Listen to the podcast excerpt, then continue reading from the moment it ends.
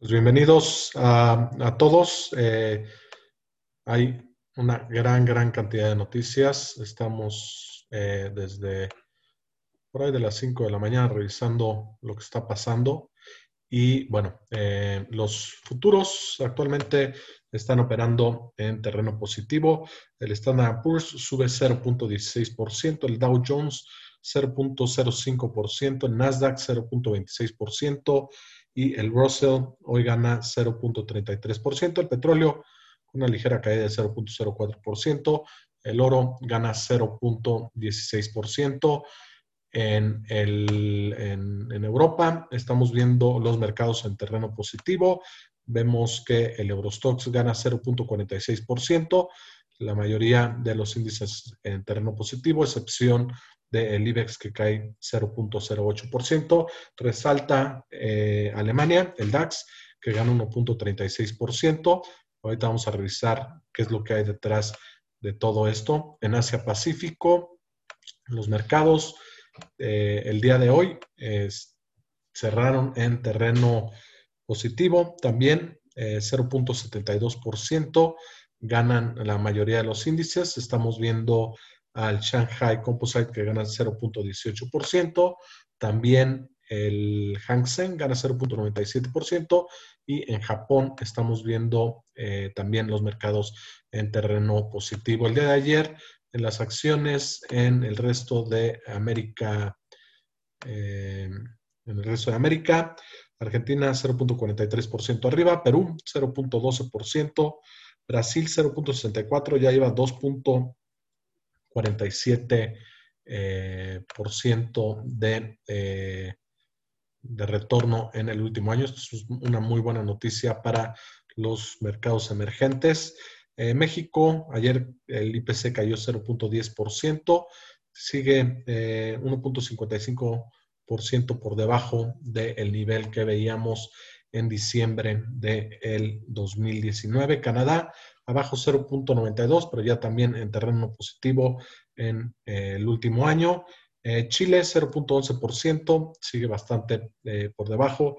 Traen, es uno de los países en Latinoamérica que pues sigue con una baja significativa en el, en el último año. Y veamos Colombia, también, el, bueno, ahorita está abriendo el mercado. Eh, trae una pérdida de 14.81% en el último año. Dan a conocer, eh, el día de hoy vamos a hablar, hay muchísimas noticias, hay datos económicos, ahora sí que no sabemos ni por dónde empezar. Eh, vamos a, hablar un poco de las noticias más relevantes que están actualmente en el mercado y es primero que los republicanos están eh, a punto de, eh, los republicanos y los demócratas están a punto de tener un, eh, una aprobación acerca del paquete de estímulos económicos. El día de hoy, una decisión muy, muy importante en la Fed. No es una decisión, sino más bien será un poco lo que estaremos, se esperan datos más cualitativos y menos cuantitativos, eh, es decir, se está esperando que tenga una...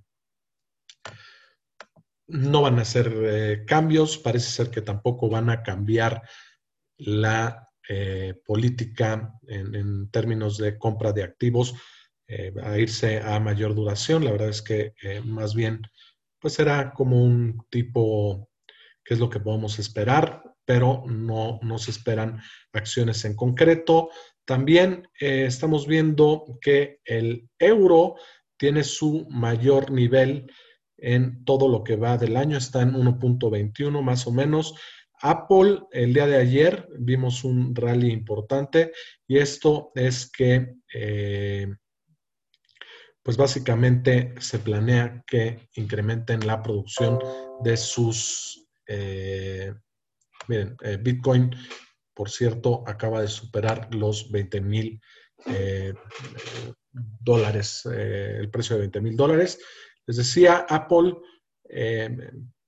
planea incrementar la producción de sus teléfonos 5G. Eh, Brasil, en Brasil el tema es de que hay en, en, el 2020 se están cerrando muchas más, muchas más, eh, pues, ¿cómo se llama? Este, muchas más eh, sucursales bancarias. No quiere decir que a los bancos le esté yendo mal, yo creo que es más bien que se está adoptando nuevas tecnologías. Por ejemplo, tenemos el caso de Newbank, que es el banco que más usuarios tiene, el banco digital que más usuarios tiene, y está en Brasil. Entonces, parece que la población en Brasil está tendiendo a irse mucho más en línea. Y, bueno, eh, esto es la velocidad a la que han cerrado las sucursales es la más rápida en los últimos tres años. Mitch McConnell reconoce a Joe Biden. Eh, es importante esto, puesto que pudiera haber una división entre los republicanos. Ya, ya, saben que Trump está con el, tema de que la elección fue corrupta y pudiera traer una división en ese partido. Es muy relevante, sobre todo porque viene la elección en Georgia, la cual será el 5 de enero. Eh, por primera vez en la historia, un ETF tiene más de un trillón de activos. Este es eh, en Vanguard. Ahorita vamos a hablar un poquito más acerca de los flujos que se han visto hacia los mercados en Estados Unidos, pero bueno, eh, un trillón de dólares en, o sea, un billón, hablando en mil millones de, de millones en, términos, eh, como hablamos aquí en México. Eh, político acaba de mencionar en la mañanita, dijeron que el deal o la, aprobación de el paquete de estímulos fiscales pudiera darse tan pronto como hoy en la mañana, anunciarse que se han llegado a un acuerdo y dicen que pudiera ser de 900 millones de dólares. Eh, vamos a ver un poco el, tema eh, de, lo que salió el día de hoy en datos del consumidor en Estados Unidos. Recuerden que esto es súper, súper importante a medida que el GDP de Estados Unidos está compuesto por eh, casi 70% de, eh, del consumo. Entonces, el día de hoy tiene un muy mal dato comparado contra lo que se había visto. También eh, el día de hoy dan a conocer en, eh, en, Estados Unidos a Suiza y a Vietnam como manipuladores de, eh, de monedas. Vamos a ver qué, qué implicaciones tiene esto. Y, y, bueno, esas son más o menos las noticias más relevantes del mercado. Son, son demasiadas, la verdad. Estuvo bastante movido el tema de las noticias hoy en la mañana. Vamos a ver un poco el tema de, bueno, eh, el tema de las hospitalizaciones en Estados Unidos. Claramente tienen un, no ha parado de, de, crecer. Estamos viendo datos a, a, diciembre del 2009, estamos al 16.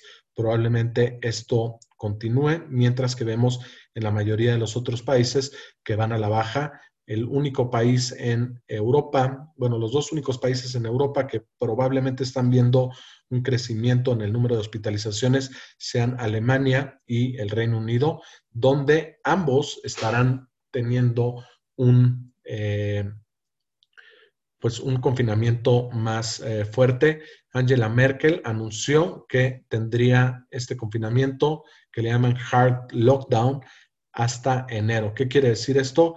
Que no habrá, eh, que estarán cerrados todos los eh, negocios que no sean esenciales y las escuelas. En el Reino Unido parece que se estarán tomando decisiones más o menos similares. También en algunos estados como California y Nueva York estarán también cerrando algunos de los negocios que no consideren como esenciales. Entonces, esto pues claramente va a continuar con el impacto en la economía. En el, en el número de casos en promedio semanales, vimos que tuvo un incremento bastante rápido durante, bueno, a, los días siguientes de, eh, del, Thanksgiving y ahorita estamos viendo que el promedio empieza a bajar en Estados Unidos. En México los casos se mantienen más o menos eh, en los 10 mil casos diarios, estos son datos. Es bueno, a lo mejor no sé qué tanto estos datos tengan, eh, sean ciertos, pero lo que sí podemos ver es que la tendencia no ha venido subiendo. Es decir, si estamos desestimando los datos en México, eh, pues eh, deberían de ser consistentes y esta desestimación lo que dice es que, bueno, pues que no ha tenido un brinco en el número de casos, no tenemos datos de temas de hospitalización.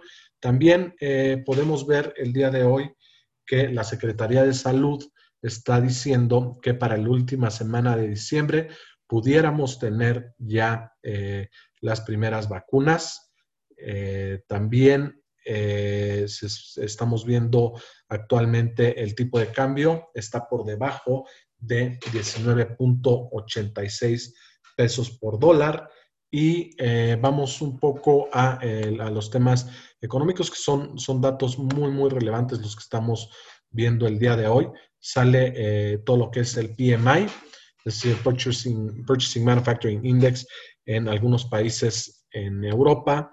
Resalta eh, un poco el tema de, eh, por ejemplo, Francia, que tiene, estamos viendo dos economías, como le dicen, una recuperación en K, donde los servicios van a la baja, pero la parte del consumo estaba, está yendo hacia la alza en, Francia vemos el manufacturing que está más relacionado con la parte de productos por arriba de 50. Y, de 50. Recuerden que eh, arriba de 50 se, está viendo una cierta eh, expansión en la economía y obviamente los servicios por debajo de 50.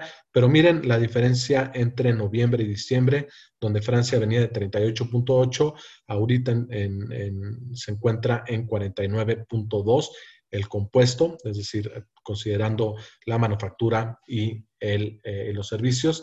También en Alemania se da a conocer este dato, eh, sale el manufacturing, sube a 58.6, muy por arriba del estimado de 55.9, es decir, la parte de manufactura en Alemania se ve bastante bien. La parte de servicios, pues eh, sale una mejor lectura, pero aún indica que pudiera haber una contracción en ese sector, 47.7. Y eh, en conjunto estamos viendo que está en el compuesto en 52.5 lo cual es un buen dato, pues se encuentra arriba de 50. Igual en Europa, los mismos datos. Es, relevante eh, ver estos, estos datos, puesto que son datos adelantados, es decir, nos hablan un poco del mercado, cómo está percibiendo tanto la manufactura como los servicios.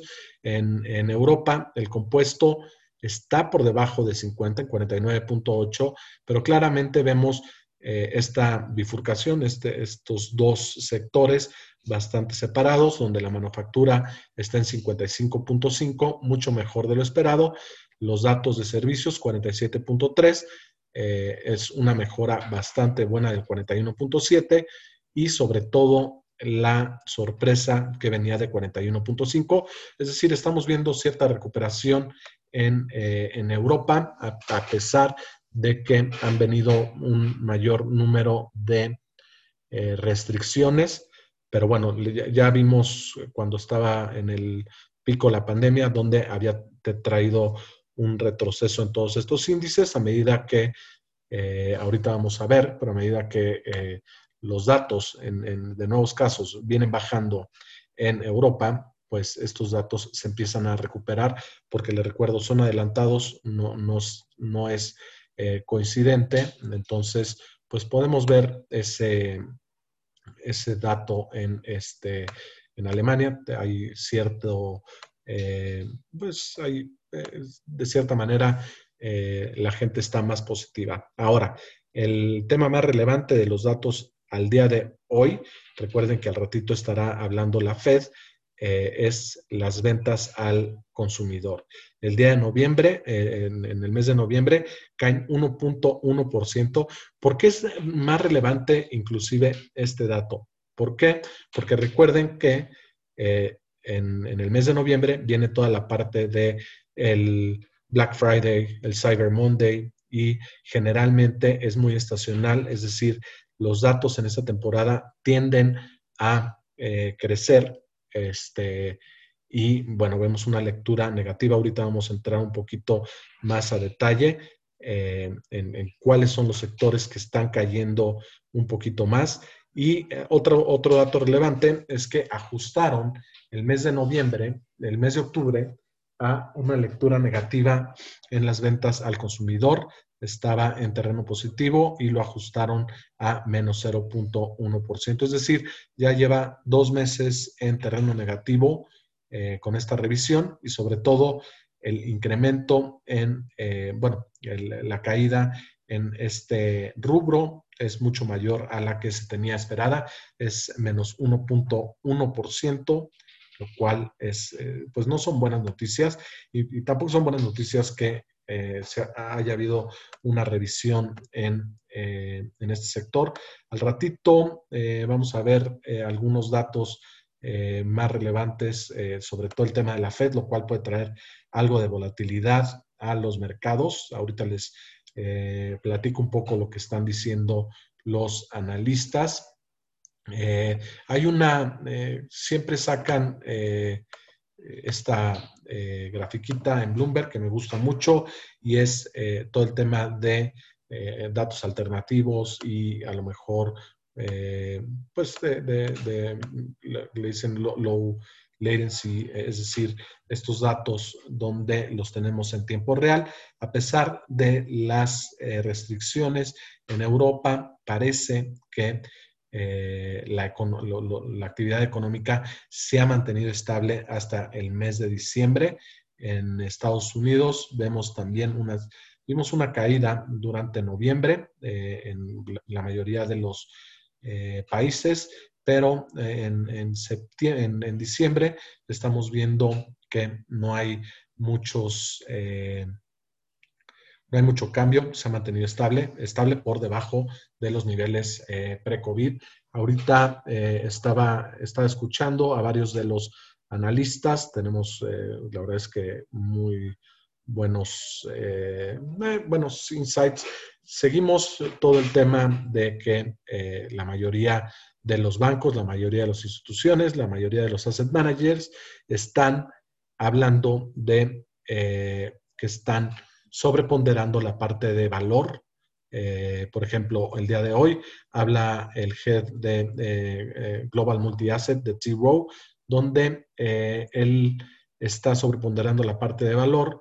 en específico, ah, menciona bancos, sobreponderando small caps, sobreponderando países emergentes, está neutral entre acciones y bonos.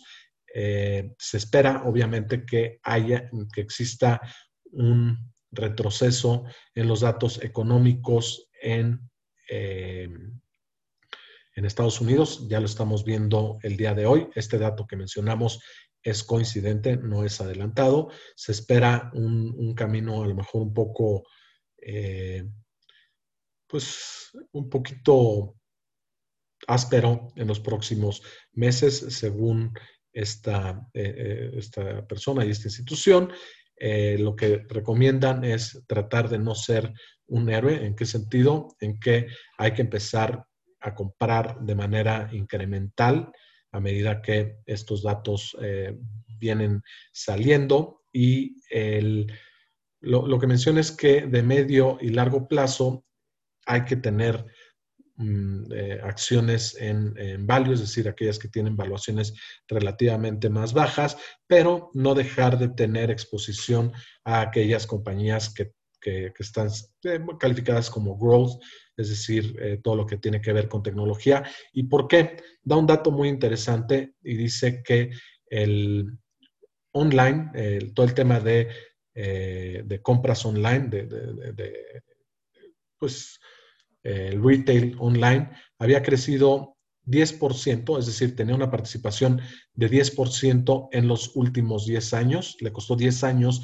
llegar al 10%, y lo que pasó con la pandemia es que en tan solo 10 semanas sumaron otro 10%. Esto habla de el cambio tan drástico que eh, nos ha movido a todos de comprar en, tiendas a comprar online. Entonces, eh, lo que le tardó 10 años al, retail online, le tardó otras 10 semanas en hacer lo mismo. Y bueno, claramente esto está relacionado con la pandemia. También estuvo hablando Michael Schumacher, quien es el, Head de Rates y Macro Strategy de Wells Fargo. Eh, se habla un poco de las tasas relativas, este, perdón, las tasas reales, eh, que en Estados Unidos en específico estamos viendo que están en terreno eh, negativo y se espera que estas tasas en, Estados Unidos se mantengan en ese nivel. Esto pues claramente debido a que, a, que los bancos centrales están eh, poniendo pues están comprando muchos de estos valores. Estamos viendo la tasa de 10 años en 0.94. Probablemente estamos viendo una tasa real eh, negativa, eh, inclusive en este, en este plazo. Si nos vamos a la de tres meses con una tasa de 0.08, pues la tasa real, es decir, la tasa nominal, o lo, que nos están pagando de intereses, menos la inflación, eh, estamos perdiendo más o menos como 0.90% al año. Eh, se espera, eh, esta persona espera que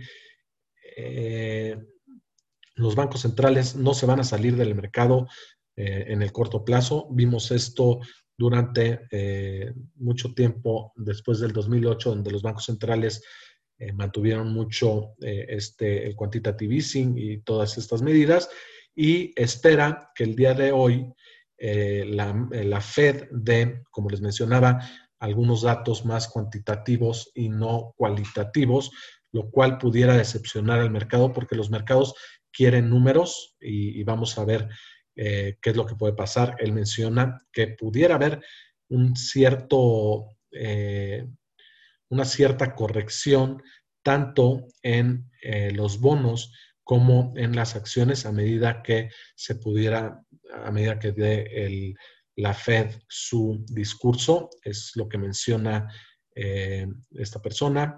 Eh, también eh, habla un poco de que la inflación pudiera tener efectos, no en el corto plazo, pero sí a lo mejor en tres o cuatro años en Estados Unidos. Y, y bueno, pues es, es, normal. Ahorita la demanda está muy, muy baja, la gente está perdiendo este, empleos, la gente está consumiendo menos, pues entonces todo eso nos lleva a un escenario de deflación. Eh, ahora, también eh, la pregunta del millón es hasta cuándo pudieran dejar los bancos que las tasas de interés eh, subieran un poquito. Dice que, pues bueno, 20 o 30 puntos bases 0.20%, eh, 0.30% en plazos mayores, no debería de haber problemas, pero eh, por arriba de eso pudiera haber algún incremento en las compras.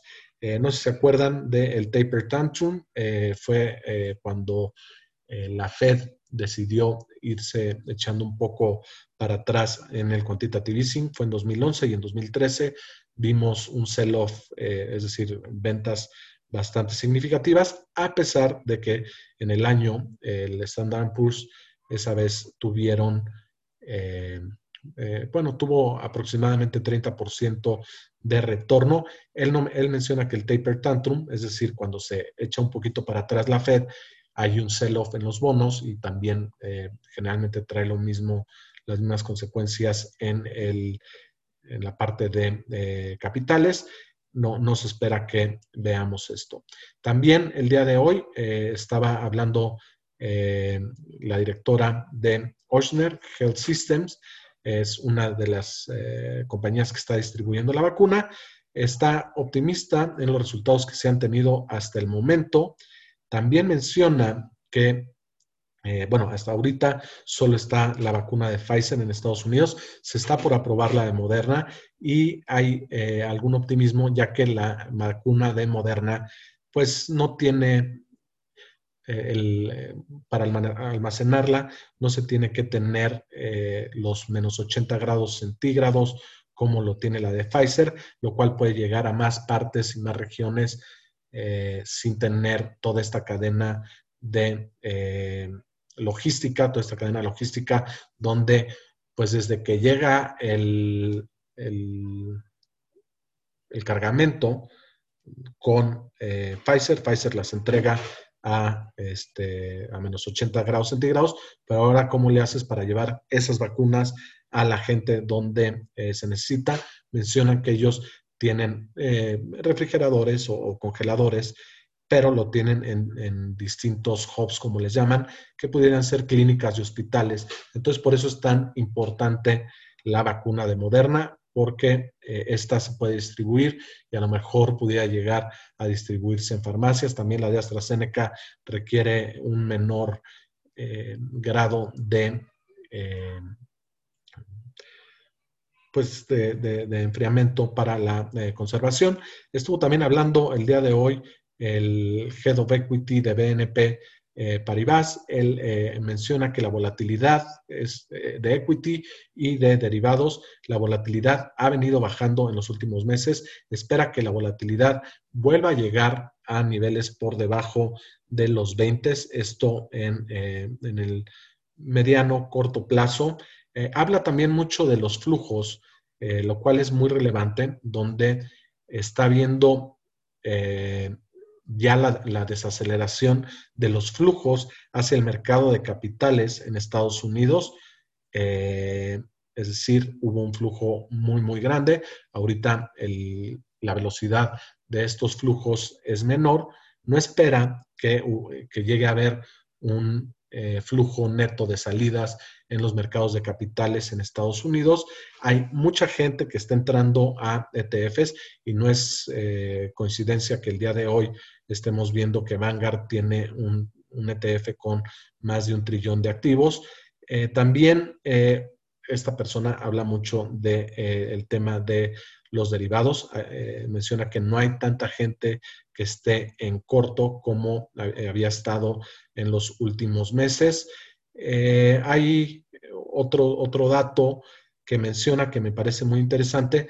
E, ellos también están viendo la parte de eh, value contra growth, eh, lo están sobreponderando, pero a diferencia de lo que menciona la persona de, de T-Row, él menciona que los bancos pudieran estar en un value trap, es decir, una trampa de valor, sobre todo bancos y energía. ¿Qué quiere decir esto? Que eh, cuando vemos las valuaciones relativas y vemos los price to earnings y el price to sales y el return on equity y todo esto, eh, lo que podemos esperar es que cuando están debajo de cierto número, es que las personas están esperando, este, o bueno, eh, las personas que entran a value diciendo esto tiene que recuperarse por eh, por la evaluación relativa baja. el value trap lo que dice es no necesariamente. Lo que pasa es que probablemente están descontando que ese sector tenga un menor crecimiento en los próximos meses, por lo cual eh, a veces cuando hablamos de value, es decir, que tanto, eh, pues que tantas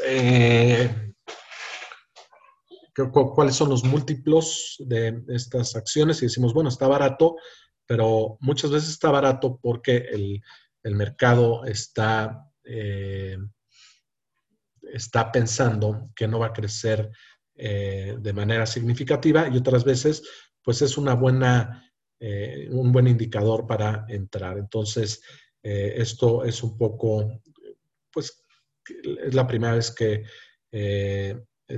que hablan de, esto, de, sobre todo de la parte financiera, eh, y no coincide con muchos de los eh, analistas. También eh, estuve escuchando ya ah, al final, estaba hablando la head de securities, bueno, head de equities en Bank of America, este, en Estados Unidos, y habla de que el problema pues ya lo estábamos mencionando, el problema de que la lectura del dato del consumidor sea mala es pues básicamente que fue durante el periodo de el periodo donde deberían de haber vendido mucho más las empresas. Le recordamos, está el Black Friday, el Cyber Monday y de todos modos la lectura fue positiva. También esto coincide con el tema del el empleo, donde ha habido más jobless claims, sobre todo en este periodo donde generalmente, esto no lo menciona ella, pero lo estuvimos revisando la semana pasada, donde generalmente se contratan de manera temporal más o menos como 5 millones de personas en Estados Unidos y vemos las lecturas de los jobless claims que han incrementado, incrementaron por arriba de 800 mil. Eh, le están preguntando si pudiéramos ver una lectura donde el, desempleo o la, creación neta de empleos fuera eh, negativa, pues no, no, no lo tiene claro, pudiera ser, claramente se está viendo eh, una, desaceleración en el tema del el desempleo, eh, pero en el tema de, la generación de empleos, pero no, no sabemos si pudiéramos ver un dato negativo. Eh, también, pues, habla que las restricciones durante este periodo, a pesar de que la pandemia está mucho peor que en, en abril, en mayo, en, en marzo, abril, no le está afectando tanto a los consumidores y, eh, y, bueno, la caída no se espera que sea tan fuerte. Los estímulos eh, pudieran mejorar de manera muy rápida, eh, dependiendo si tienen, dependiendo de cómo salga esta, esta, este, este paquete de estímulos, pudiera ser que pudiera pegarle directamente al consumidor y los datos que estamos viendo pudieran mejorar en el corto eh, plazo.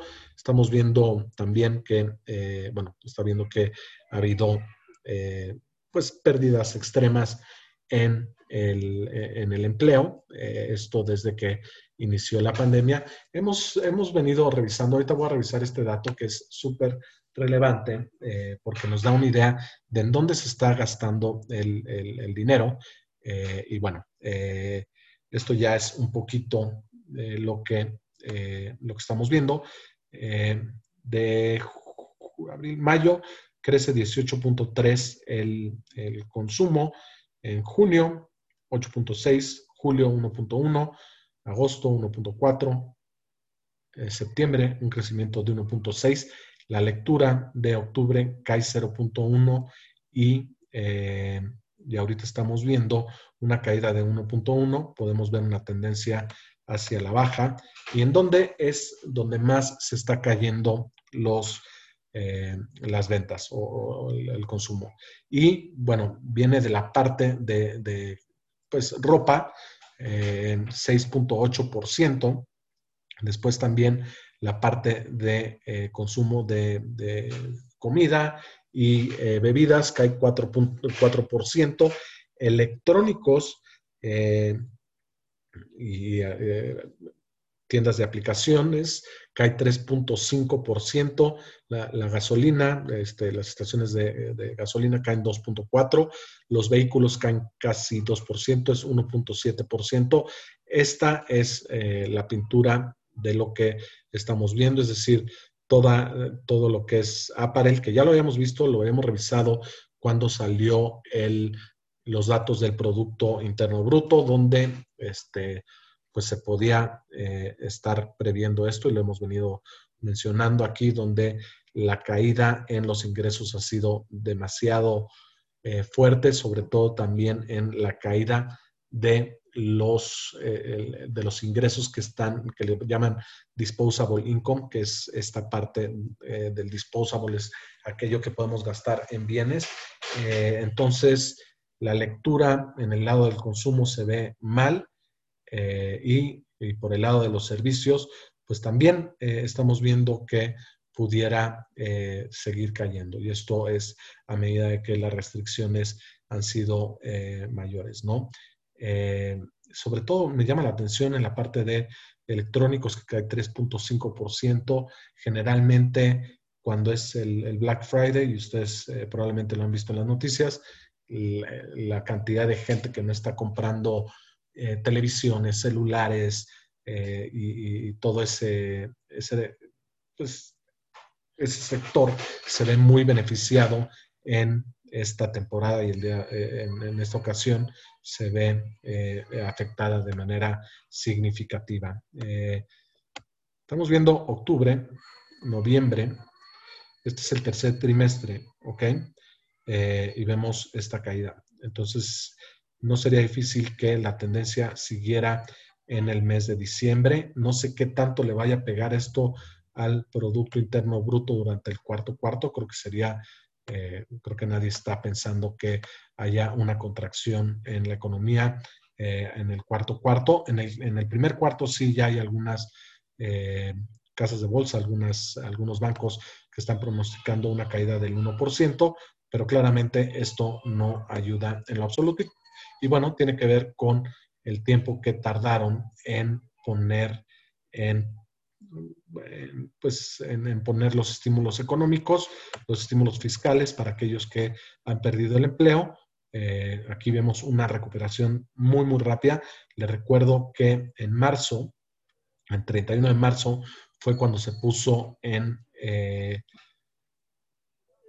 en, práctica o se, estuvo dando los estímulos económicos a aquellos que perdieron el empleo, del 31 de marzo al 31 de julio, y viene nada más, bueno, viene abril, claramente una, caída, tarda en, permear esto, en, mayo sube 18.3, en eh, junio 8.6, en julio, que fue donde termina 1.1, 1.4, 1.6 este, las lecturas y, bueno, este, ahorita estamos viendo lecturas negativas. Eh, reitero mucho este dato económico porque me parece que es muy, muy importante y también la parte de los PMIs, eh, que es un poco la lectura anticipada. Esto es coincidente y la otra es anticipada. Entonces, eso es lo que estamos viendo, esas son las noticias, esto es lo que está saliendo el día de hoy. Eh, vamos a ver un poco cómo están abriendo los mercados en este momento. Eh, miren, esto es lo que estamos, lo que estamos viendo. llegó a estar 0.30% el Standard Poor's arriba, ahorita está en menos 0.09, el Dow menos 0.13, el Nasdaq 0.11% abajo, el Russell tiene una subida de 2.40 y bueno, eh, claramente hay, se están absorbiendo todos estos datos económicos, el tema de la Fed, que es justo lo que mencionaba el head eh, de, rates y de eh, macro, creo que macro strategy que le está mencionando de Wells Fargo, Michael Schumacher. sí, macro strategy. Y bueno, entonces probablemente veamos un día complicado en los mercados, a, menos que hubiera una sorpresa eh, y, dieran algunos datos más cuantitativos y dieran un mayor, una mayor claridad, que es lo que está buscando el día de hoy los mercados. Ayer estaba leyendo un, pues una, eh, un dato bastante, no es un dato, pero era un reportaje, un artículo de Mohamed El Arian, eh, no sé si conocen a esta persona, pero bueno, él es el director de eh, Queen's University de Cambridge, también es contribuye en Bloomberg, eh, hizo una publicación en el Financial Times donde menciona que todo este tema de los paquetes de estímulos monetarios, las recompras, pues prácticamente pues no pueden ser sostenibles en el mediano plazo, les, recomiendo mucho ese, eh, pues ese, eh, ese artículo que salió ahí y, bueno, este sale, eh, él habla de una bifurcación en, en, los mercados, la estamos viendo en todos lados, la parte económica no, no cuadra con lo que estamos viendo en, los mercados accionarios, no cuadra con lo que estamos viendo en las tasas a mediano y largo plazo, no cuadran eh, los datos del consumidor, no cuadran, varias cosas. Claramente, eh, creo que esto es empujado por el tema de que las tasas están artificialmente bajas. Entonces, eh, no, hay, no hay mucho hacia dónde voltear en este momento y la gente está volteando ver hacia los mercados aquellos eh, días o aquella temporada donde generalmente se hacía un asset allocation en general, se hablaba así más o menos de 60% en equities, no, perdón, 60%, sí, 60% en equities, 40% en eh, la parte de, de, deuda. Pues el día de hoy, ¿qué incentivos tenemos para entrar a la deuda si la tasa real, es decir, lo que invertimos, va a seguir perdiendo eh, valor a través del tiempo y esto no se espera que cambie por lo menos hasta el 2023. Entonces hay claramente una, no se incentiva entrar en ese 60-40, estamos viendo una, eh, unos spread de los bonos donde los bonos de, empresas triple B, eh, C, bueno, de triple B, ¿no? Donde los spreads, es decir, lo que paga sobre la tasa del gobierno está muy, muy apretado, es poco lo que está pagando de premio, es poco lo que está pagando de premio las compañías con calificación C, es decir, están a un pasito de caer en default y de todos modos están pagando 4.50%, pues eh, es difícil que nos incentiven a entrar en ese, en ese mercado. Él, eh, él menciona que pues pudiera venir eh, este Mohamed El Arián, eh, pudiera venir más eh, bancarrotas, lo cual no me sorprendería. estamos viendo pues menos consumo y no solo este, online, sino consumo en general. estamos viendo la parte de servicios bastante, bastante deprimida, entonces pues vamos a ver qué pasa, pero por lo pronto los mercados están, siguen y, están casi en terrenos de máximos históricos. Vamos a ver el día de hoy cómo abren los sectores en, Estados Unidos y cómo abre el mercado en México. En México vamos a ver el día de hoy. Eh, hablamos mucho de, Estados Unidos y Europa, pero recuerden que, eh, pues, eh, por ejemplo, este es un mal dato para, México, que los vehículos y, la, las autopartes han caído 1.7%, puesto que somos un gran productor de eh, vehículos, también somos un productor de electrónicos, entonces el hecho de que se productor y exportador de, de, estos eh, sectores, pues le puede pegar también a México a medida que eh, hay un menor consumo en Estados Unidos. Entonces, estos no son buenos datos ni para Estados Unidos ni eh, para México, eh, autos y electrónicos. Recuerden que nosotros estamos, eh, la economía mexicana está mucho más cargada hacia la parte de manufactura, lo cual en cierto grado pues es bueno porque la manufactura se está viendo beneficiada, pero ya estamos viendo cierto cambio, por lo menos hasta que no haya un paquete de estímulos fiscales, que la vacuna no, esté, no se esté distribuyendo eh, de manera masiva, ¿no? El IPC el día de hoy cae 0.06%, en Brasil 0.12%, y bueno, creo que los mercados en general el, el día de hoy, eh, Canadá este, todavía no está abierto, pero podemos ver eh, los que han abierto, Perú en terreno negativo, Colombia, todavía no tenemos estos datos. Y en el tema de sectores en Estados Unidos, vamos a ver este, cómo está. Parece que, eh, por ejemplo, eh, ayer Apple da una buena señal de que se está, eh, estará incrementando la parte de la producción, pero por otro lado estamos viendo lecturas negativas en la parte de consumo de electrónicos. Vamos a ver cómo se puede reconciliar esa información, si es algo específico lo de Apple, que tenga un mejor performance, o este, o realmente le está afectando a, eh, todo el sector en general. Eh, pues actualmente estamos viendo los que ganan es el sector de inmobiliario, utilities, consumo discrecional. Eh, esto me parece un poco raro con los datos que salieron hoy, porque en consumo discrecional está la parte de coches, está la parte de, pues también algunos eh, bienes como pudieran ser este, televisiones y otras cosas. Tecnología de la información 0.03% arriba, las financieras 0.02% arriba, casi flat.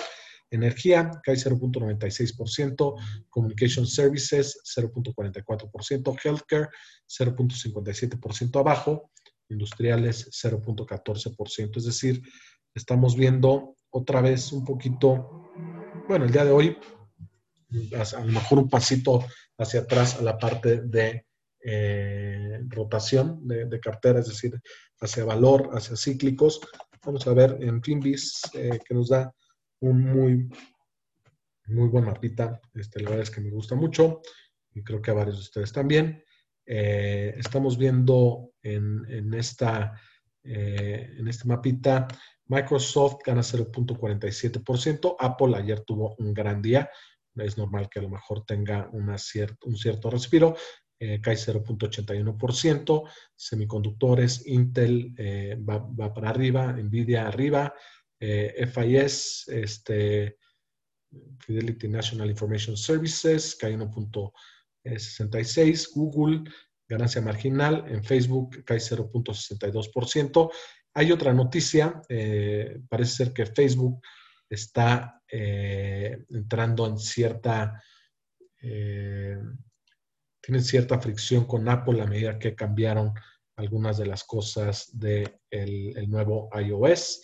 Eh, eso salió también hoy en la mañana. Amazon gana 0.21%. Eh, si, viéramos esto en, una, eh, en un escenario normal, donde los datos económicos realmente importan en la economía, estaremos viendo realmente otra pintura, ¿no? Yo creo que es un, dato no, no, solo malo, sino peor de lo que se tenía esperado en la parte de consumo. Y, y, bueno, este, el consumo cíclico, que son aquellos este, donde, pues, por ejemplo, Nike, estamos hablando de que es el sector que más ha sido afectado, gana 0.61%. Estamos viendo a lo mejor la parte de, este, coches, pero vemos algunos, bueno, no, eso sí le está pegando General Motors, eh, Ford y, ellas pierden 0.55% y Ford 0.16%. Apparel, eh, estamos viendo ganancias y, bueno, pues esto no cuadra con lo que estamos viendo aquí, ¿no? Que fue el, este, la caída donde, donde tuvo mayor caída en noviembre. Eh, no sé cómo lo está leyendo el mercado. En la parte de healthcare, el día de hoy Pfizer pierde 1.94%, a pesar de que ya está la, vacuna en circulación. Eh, creo que esto ya estaba eh, bastante descontado. También yo creo que tiene que ver con las otras vacunas que vienen, la de Moderna, que a lo mejor es más fácil de eh, administrar. y bueno, Moderna claramente está mucho más apalancado hacia la parte de eh, de la vacuna. Pfizer está viendo como un healthcare eh, en general es mucho, mucho más grande. Recuerden que los ingresos de Pfizer son mucho más eh, grandes que los de Moderna. Moderna reportó solo 60 millones de dólares de facturación el último año. Y pues imagínense el crecimiento que va a tener en ventas este año Moderna, a pesar de que las vacunas son baratas, yo creo que va a empezar a pintar mucho más en el mapa y vemos eh, la parte de utilities eh, que está en, terreno positivo, la parte de real estate también está en terreno eh, positivo, materiales básicos, pues también más o menos industriales, mixto, ¿no? Este, General Electric hay 0.72%. y bueno, eso es un poco el resumen que tenemos el día de hoy del mercado. Eh, también el día de hoy vamos a tener la final del concurso interuniversitario. Esta no va a estar, esta no, es abierta al público en general, pero pues aquellos que nos están escuchando, si son partes de los finalistas, pues estaremos viéndolos al rato y estamos bastante, bastante emocionados. Eh, no sé si vamos a ver si hay alguna pregunta por acá en, Facebook. Déjenme ver. Eh, ¿Por qué Pfizer está bajando tanto? Se pareciera que su vacuna sería la más aplicada en modo de emergencia. Eh, lo que comentaba, ¿no? Este, de, hecho, hoy lo decía esta persona de eh, la compañía de distribución de vacunas que se llama eh, Oshner, pues que es más difícil aplicar la vacuna de Pfizer que la vacuna de Moderna. el requerimiento de congelación es mucho menor en Pfizer y pudiera llegar a muchos más lados. Eh, y, probablemente tiene que ver con que, eh, pues con que está a punto de ser aprobada esta vacuna, ¿no? Eh, se espera que, en los próximos días ya el FDA tenga una aprobación. El día de hoy cae 5.37% Moderna, pero vamos a ver el crecimiento que ha tenido en el último año, más o menos de 20 dólares a 139, eh, es decir, casi pues unas 15 veces, este, no, perdón, unas 7 veces, eh, 700%. Esto me parece que todavía pudiera estar en un valor eh, bueno a medida que la, la, compañía, pues no sé cuánto pudiera incrementar en el tema de este, de ventas, ¿no? Eh, le están poniendo en los últimos eh, downgrade eh, Morgan Stanley a 150, downgrade este, a 150, Wells Fargo lo puso a 90, estamos viendo un forward price to earnings de 19.49. Yo creo que es un, no está tan inflado al, al ser este, pues, price to sales 234, pero sí se espera, imagínense, si vienen de, revenues, de, ingresos de, ventas de 60 millones de dólares, ¿cuánto va a vender en el próximo año? Se tienen que vender este, mm, pues billones de vacunas y, probablemente tenga eh, unos ingresos mucho, mucho más altos, ¿no? Eh, cuando compramos eh, Moderna, estamos comprando digamos, como de cierta manera algo apalancado en Pfizer, este, en el sobra, únicamente en el tema de la vacuna. Recuerden que pesa mucho más los ingresos de la vacuna en esta compañía, ¿no? Y, bueno, tío Pepo, ¿qué página es? la del chart cuando se ve el bloodbath. Esa es de Finvis, eh, mi querido Marvin. Eh, me pregunta Adrián eh, Mex, ¿crees que en 2021 aumente considerablemente, considerablemente el precio de Moderna y Pfizer? Pues yo creo que si, si, vamos a jugar la, si vamos a tener exposición en la vacuna, queremos tener exposición especial en la vacuna, creo que lo que tenemos que hacer es comprar Moderna y no tanto Pfizer, porque Pfizer, recuerden, tiene una diversificación mucho más amplia. Eh, entonces, si nada más estamos viendo la vacuna y no healthcare como en general, que es uno de los sectores que también pudiera estar eh, de manera eh, evaluación a lo mejor un poco más castigada, podríamos entrar a Pfizer en healthcare en general.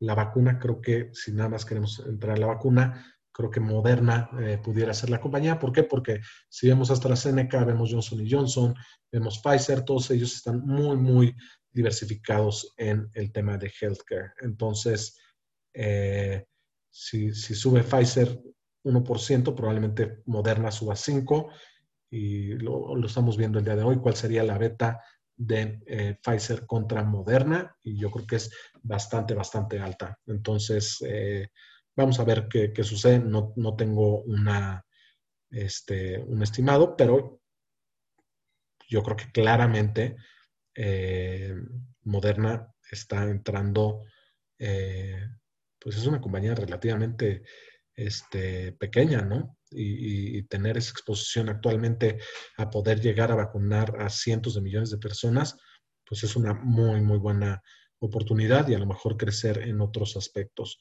¿Qué opino del futuro de NIO? Eh, a mí lo estábamos analizando el día de ayer. Las evaluaciones son realmente eh, exuberantes. Hay euforia en esa acción.